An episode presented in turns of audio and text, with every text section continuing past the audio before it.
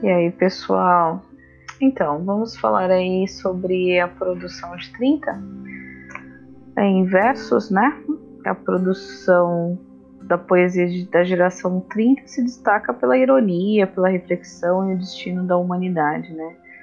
O lirismo, lembrando sempre que lirismo é sentimentos, o regionalismo, que é a questão lá do político-social, falando sobre a, a essa, essa população que sofre, né?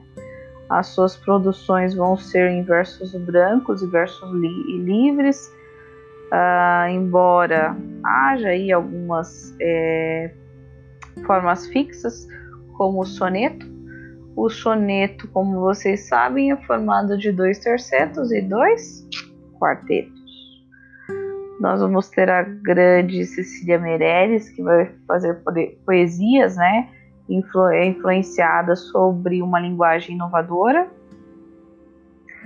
com a consciência que a vida é efêmera, ela é, é breve, rápida, passageira, né? Ela tem uma habilidade para escrever, pois as suas temáticas elas são é, ditas, né, trabalhadas com a existência da existência, existência humana e a falta de sentido e precariedade da vida, da, das coisas é, ligadas né, aos bens materiais e ao tempo, da vida como um sonho, da solidão que o indivíduo está condenado. A gente tem esse medo, né, de principalmente agora, né, nessa quarentena de ficar em casa, esse medo de ficar sozinho, esse sentimento também, né? Então ela vai trabalhar muito sobre isso, a questão da distância, da perda e da falta. Vocês vão perceber que ela não, ela, ela trata nos seus poemas é, temas que ela viveu. Então ela vai tratar muito com autonomia esses textos, né? Essas, esses assuntos nós vamos ter aí o Carlos Drummond de Andrade, que é um, um, um dos grandes poetas, vai, vai, produzir diversos tipos de assuntos, né? Uh, por isso que ele é considerado como eclético. Os seus poemas eles vão estar ligados a amor, ao cotidiano, a, cotidiano, perdão, a, a família, aos amigos, né, o engajamento social. Então lembre-se, né, a, a literatura ela tem uma função social, né, atingir a mudança, a reflexão do ser humano, né. O Mário Quintana, que vai ser um, um dos grandes mestres usando aí, né, uma das vanguardas que é o surrealismo.